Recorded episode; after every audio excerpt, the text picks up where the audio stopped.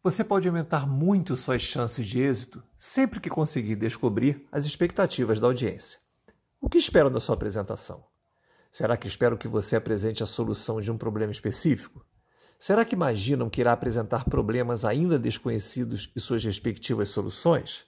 Será que querem somente informações? O que querem? Essas informações são realmente preciosas. Mas e se você descobrir que não será capaz de corresponder às expectativas da audiência? O que fazer? Então, nesse caso, apresente somente uma contrapartida, ou seja, apresente outros benefícios e pontos positivos da sua ideia. Assim, você aumentará e muito as chances de continuar no jogo e fechar negócios.